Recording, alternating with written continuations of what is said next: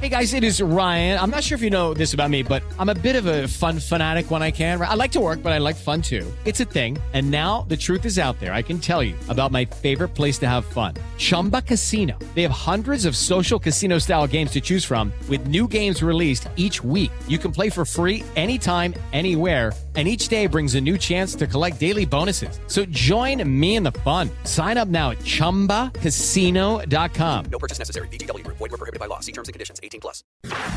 Agora na Jovem Pan, Sociedade Digital. Sociedade Digital. Com Carlos Aros e André Miceli.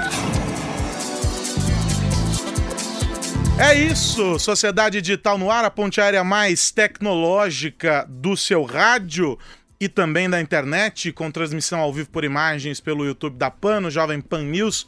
Sociedade Digital começando hoje com o André Miceli em São Paulo, aqui no estúdio comigo. Tudo bem, velhinho? Tudo bem. Ponte aérea local. É uma ponte aérea. Ela é, continua sendo. Eu tava pensando nisso esses dias. Continua sendo uma ponte aérea. Você continua sendo carioca ou continua sendo paulistano? Pois é. Só é local. É, só é local. Não é verdade? É justo, é justo. E qual é que é o nosso assunto de hoje? Bom, nós vamos falar sobre mobilidade, mas vamos falar sobre mobilidade é, de olho em um outro segmento, aquele que não está sempre no centro aí dos debates, né? Fala em mobilidade, o pessoal pensa, ah, vamos falar de patinete, bicicleta, carros autônomos e afins.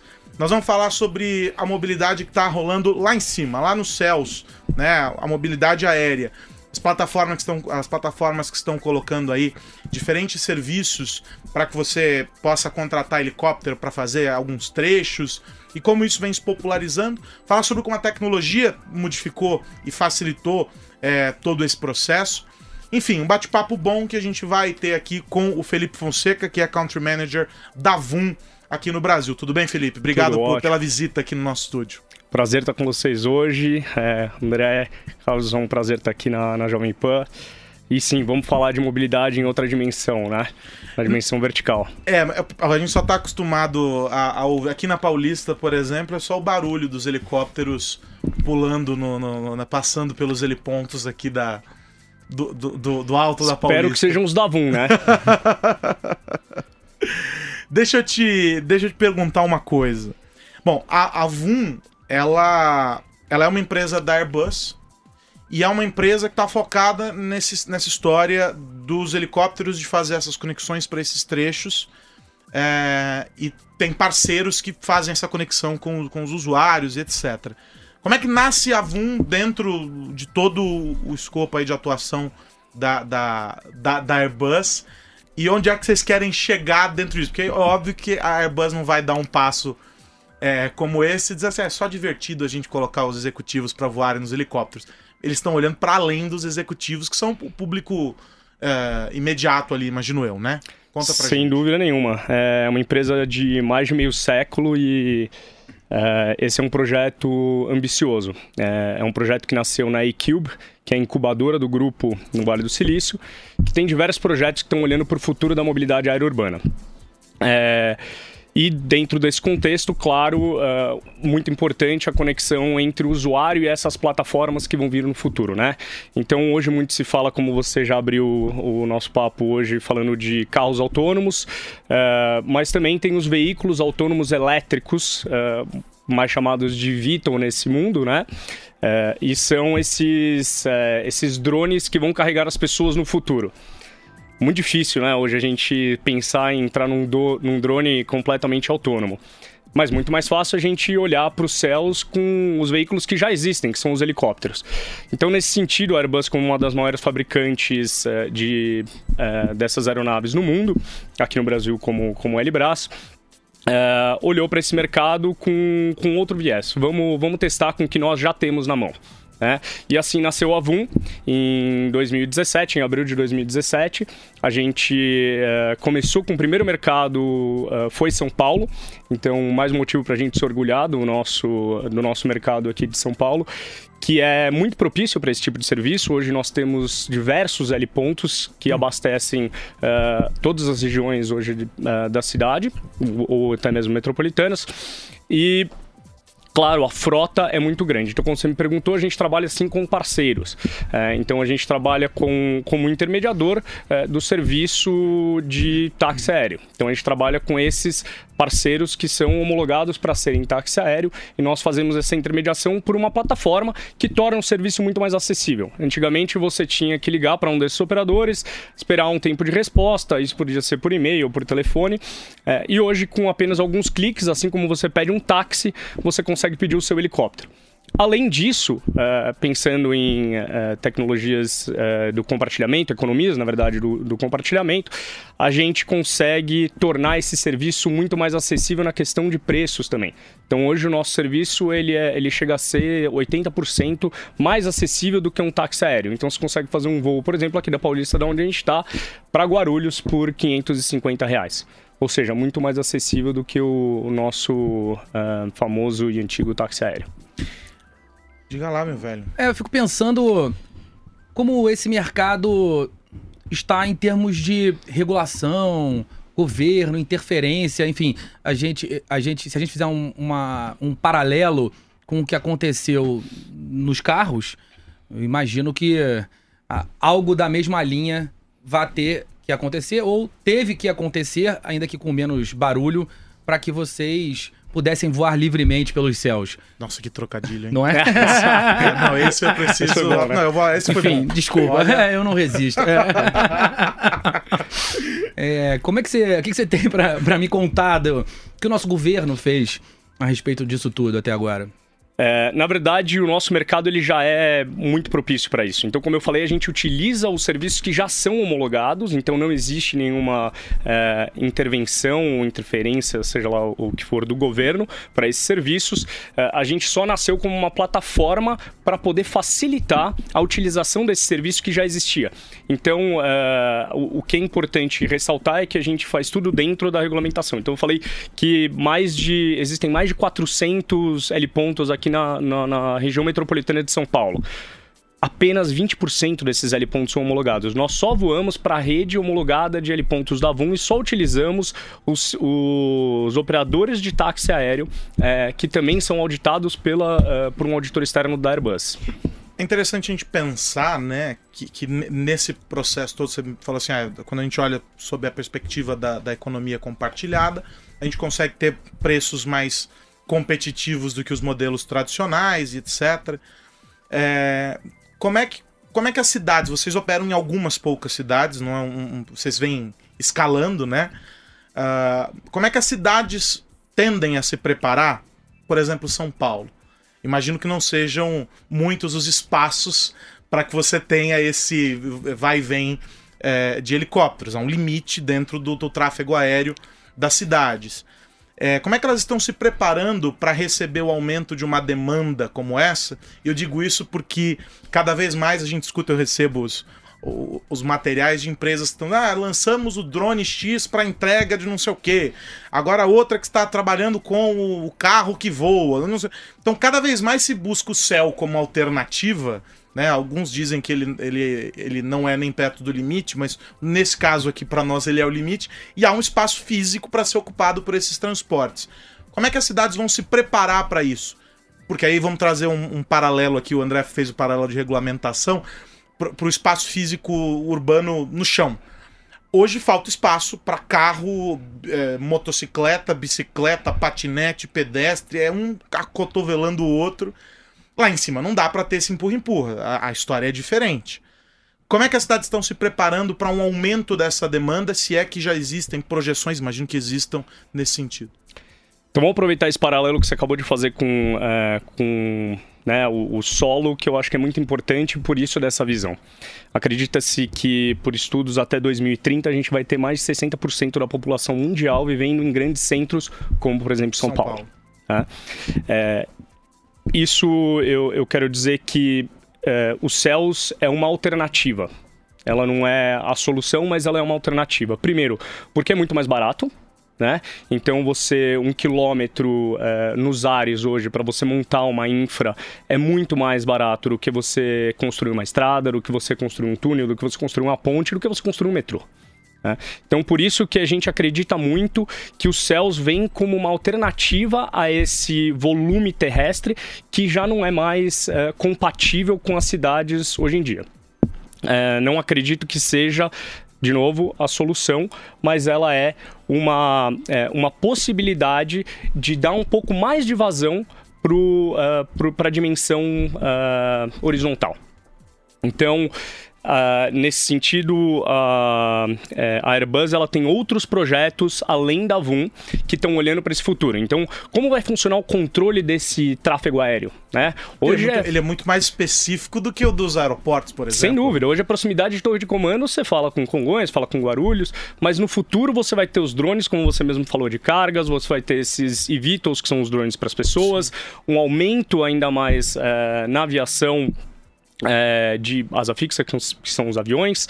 É, então, acredita-se que esse controle do tráfego aéreo ele vai ser feito uh, uh, autônomo, ele vai ser completamente é, como eu posso dizer? Autogerenciável. Perfeito. E esses sistemas vão sentar com os órgãos reguladores, então aqui no Brasil o ANAC, é, DSEA, que controla o, o, espaço aéreo, e esses sistemas vão se comunicar com sistemas independentes, um pouco o IoT, né, um Internet of Things aqui, eles se comunicam entre esses outros então, não sistemas. vai ser como nos Jetsons que a gente vê o guarda de trânsito também num carrinho voador, foi mandando parar e mandando seguir. Acho que vai ser um pouco melhor do que nos Jetsons, eles ainda não tinham essa visão.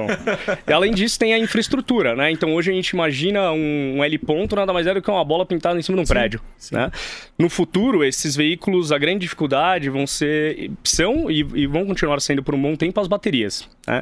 Então a autonomia, gente sabe né? que a gente está longe de atingir uma autonomia perfeita para a evolução desse, desse Porque serviço. A busca dessa indústria já é por fontes de energia, não, não se pensa em fazer um veículo como esse é, rodando com de, de combustível de aviação, por exemplo. Dentro da, da Airbus, a gente pensa num, num projeto 100% elétrico. Tá? Existem outras empresas que até olham para é, veículos híbridos, é, nós olhamos para um veículo 100% elétrico.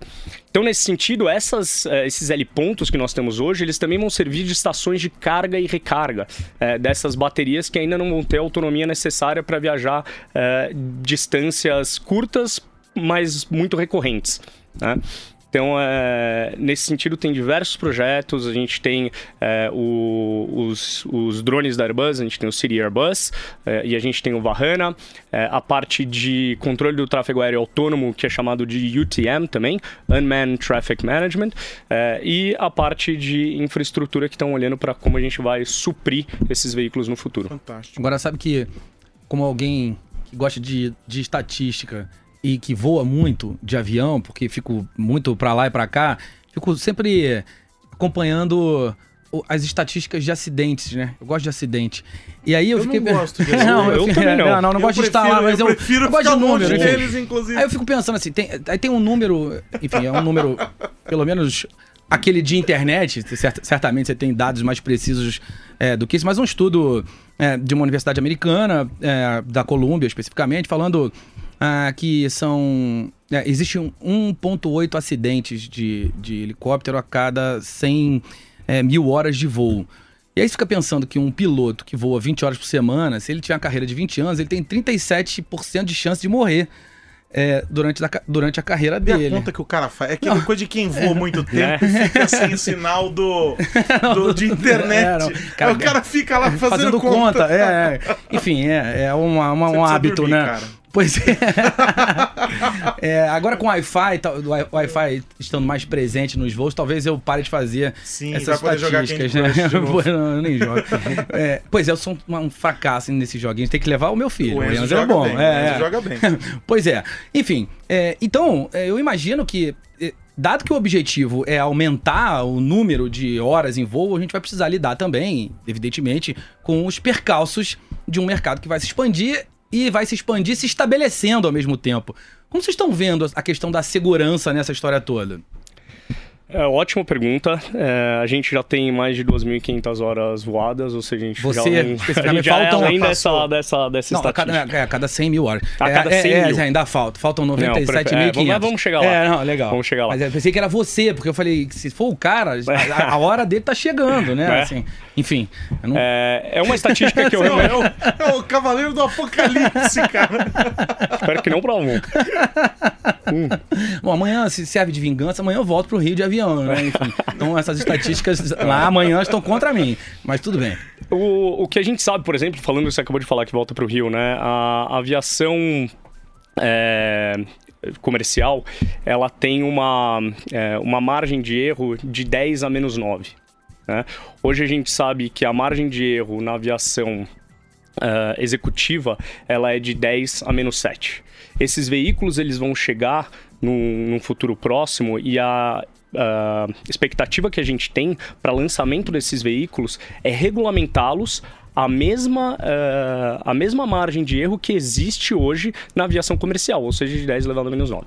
Então, é, a, a possibilidade de ocorrer algum tipo de acidente ela vai ser ainda, ainda mais reduzida. Um dos grandes uh, motivos para acidentes que a gente sabe hoje é o, é o fator humano que está nessa conta. Né? E a gente acredita que mais de 90% seja uh, por conta desse, dessa variável na equação. E mesmo nos carros, né, os, que, os que estão no chão, a, a, a, tecnologia já vem trabalhando para diminuir o fator humano no, no, nos casos de acidente com o, o, a frenagem automática, enfim, com uma série de recursos e sensores para isso.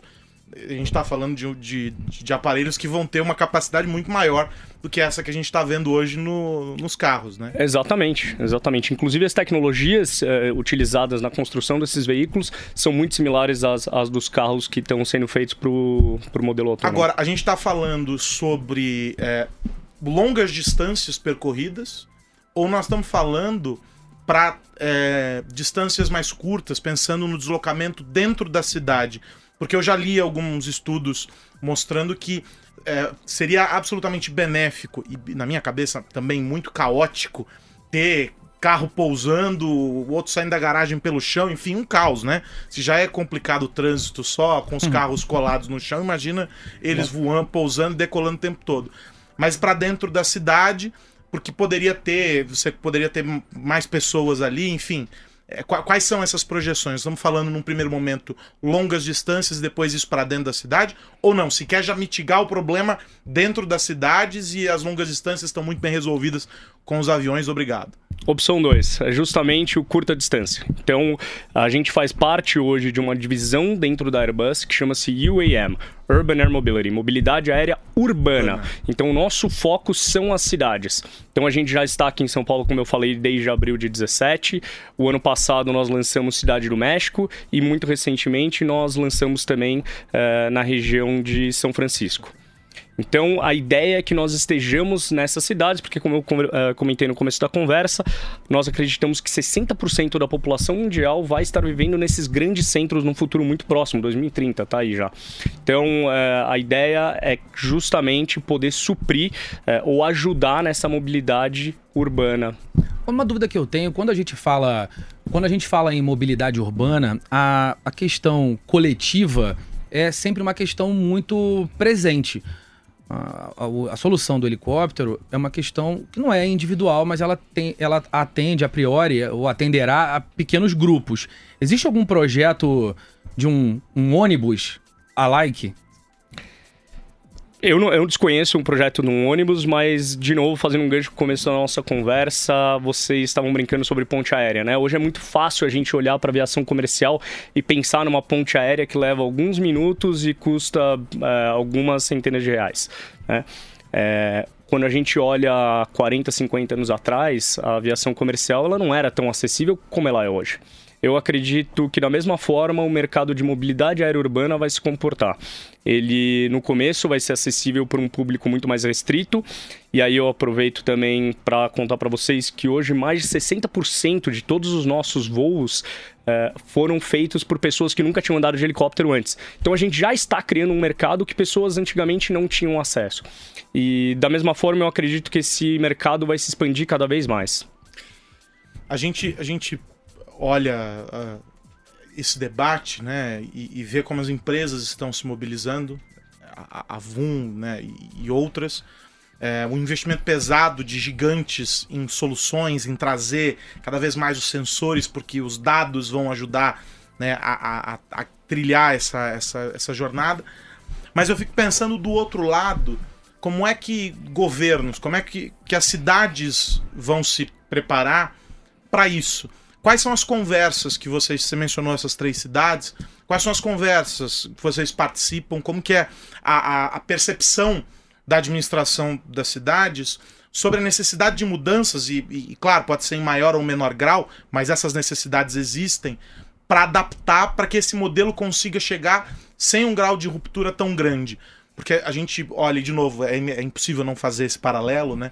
Quando a gente vê outras tecnologias é, sendo aplicadas em, em, em, soluções de mobilidade, a gente percebe a ruptura, a gente percebe o ruído muito grande, porque não houve do lado da, da, da, da esfera governamental a capacidade de entender de que maneira vamos assimilar isso aqui para fazer com que a coisa caminhe. Só depois que a porrada chega que o cara reage. É muito mais reativo do que proativo.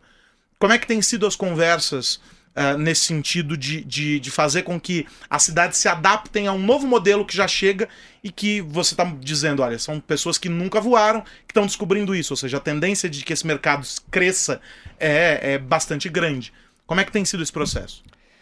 É, é um processo que a Airbus, de novo, uma empresa de 50 anos, consegue ajudar mais do que ninguém porque tem o conhecimento e a expertise para fazer isso. É, eu acredito muito, e, e, eu sempre, sempre digo, que nós somos pioneiros e não aventureiros. Né? Eu não sou uma, uma startup uh, começando do zero e tentando trazer um, um, serviço novo pelo qual a gente nunca teve conhecimento. Na verdade, a gente é uma empresa de 50 anos de mercado que constrói veículos muito seguros há anos. Uh, então, para nós, a segurança vem em primeiro lugar. Por isso que também é muito importante nós estarmos muito próximos aos órgãos reguladores. Então, aqui, uh, vou falar de Brasil especificamente, a ANA, ANAC e a DCEA, que são órgãos desde o lançamento, nós estivemos ali em conversa, mostrando números, trazendo dados para poder justamente ajudá-los a criar esse mercado. Eu não acredito que esse mercado seja de um player e nem de um regulador. É, ele é um mercado que vai ter que ser construído a quatro, cinco ou mil mãos. É, e é um mercado que vai demorar um certo tempo para se uh, para chegar no ideal. Porém, os veículos muito provavelmente vão chegar antes disso. Claro, então, sim. por isso que é importante nós estarmos próximos a esses órgãos, sempre uh, comunicando, trazendo números para eles, para pautar uh, essa conversa, trazer uh, esse conhecimento mais para próximo desses, desses regulamentadores. E, e, nesse processo de construção, eh, tem uma outra ponta nessa história, que é a ponta do tomador de serviço, que vai precisar ser educado. Tem uma questão cultural nessa história também. Falei do meu filho, vou falar da Patrícia agora, da, da minha mulher, ela tem pânico. O, o, o, helicóptero assim, não é uma opção em nenhum passeio, em nada. Todas as tentativas que nós fizemos ao longo da nossa vida foram absolutamente frustradas por ela, não porque, enfim, já deu para perceber que nós não entramos, pelo menos ainda, na estatística dos helicópteros que caíram. Estamos aqui falando, sobrevivendo. Ele é o ser mais mas, catastrófico. Mas, né? enfim, é, não, não sou. Eu tô aqui, pô, provando que não. É, é, é, então, eu já sou, eu sou, sou um cara que topo, assim, não, não ligo para isso. Tô muito longe das minhas 100 mil horas de voo para chegar nos 37%. É. Mas como é que vocês vão educar as pessoas a falar, gente, helicóptero é uma opção, é viável, não é tão caro quanto você imagina, é, é absolutamente seguro, fora todas as minhas brincadeiras aqui, é absolutamente seguro, enfim. O que, vocês têm de plano de comunicação para as pessoas em relação a isso? Lembrando antes de você responder, Felipe, que o primeiro, a primeira barreira, e aí você me diga se era a primeira barreira ou não, já foi superada, que é a queda do preço. Né? Quando você torna aquilo mais acessível. Quando você falou a queda, eu ia, eu juro, juro, que eu, que eu fiquei pensando qual exemplo qual você deles, ia dar. Né? É, qual dos casos? É, Não, pois é. No caso, só a queda do preço tá mesmo. Certo. Quando você derruba o, claro. o, o valor exorbitante e você diz, olha, você pode fazer isso aqui. Óbvio que você não vai fazer 10 daquelas, uma pessoa normal, né? Ou não vai fazer 10 viagens no mesmo dia, mas é, dentro do, do limite, se tornou mais barato para as empresas que colocam os executivos para voar ou para quem queira aquilo de alguma maneira para facilitar a vida. O preço era a primeira barreira nesse sentido da educação? Sem dúvida, o preço é algo que influencia muito, porque quando mexe no bolso da gente, é a primeira coisa que a gente olha, né? É, mas, André, está coberto de razão, não é um trabalho fácil, mas é mais difícil eu chegar aqui amanhã com um veículo autônomo, ou seja, sem piloto, elétrico, e falar para você, quer voar? É muito mais difícil. Por isso que a gente acredita que essa aceitação pública, ela tem que começar com alguma coisa que já exista e que aos poucos a gente crie é, esse... É, o quebre, na verdade, esse paradigma na cabeça de, das pessoas de que voar é perigoso. Na verdade, não é. É, eu costumo dizer que, eu, é, que é só que só tem um, é, um modal que é mais seguro do que o helicóptero. Seus pés. O elevador. Ah, tá. Ah, Então- o elevador é o mais seguro, né? É, então. Mas é, é realmente, é um, é um modal extremamente seguro e. Sem dúvida nenhuma, a barreira preço era algo que o tornava mais inacessível, então a gente conseguiu quebrar isso. E a segunda coisa é a forma que você pede isso. Então, em alguns cliques, você consegue pedir um helicóptero para daqui uma hora. né? Então, o tempo para você chamar o seu helicóptero é muito rápido, o valor é extremamente acessível, e isso eu acredito que, sem dúvida nenhuma, ajuda nessa tendência eh, de quebra de paradigma. Bom, então, então, Patrícia, Patrícia, vamos tentar de novo. Por favor, né? Patrícia. E vai dar Só tudo baixar o certo. aplicativo. É, bom, pra gente poder fechar, a gente já tá chegando no- na reta final aqui do relógio. É, o que, que a gente pode dizer, é, se é que há de alguma maneira objetivo, um exemplo objetivo disso? Você mencionou sobre essa troca, né? É, de que as pesquisas, o- os testes, os estudos a respeito de mobilidade aérea já estão impactando pensar a mobilidade urbana né, para a galera do carro, do ônibus, né, os que estão com os pés no chão.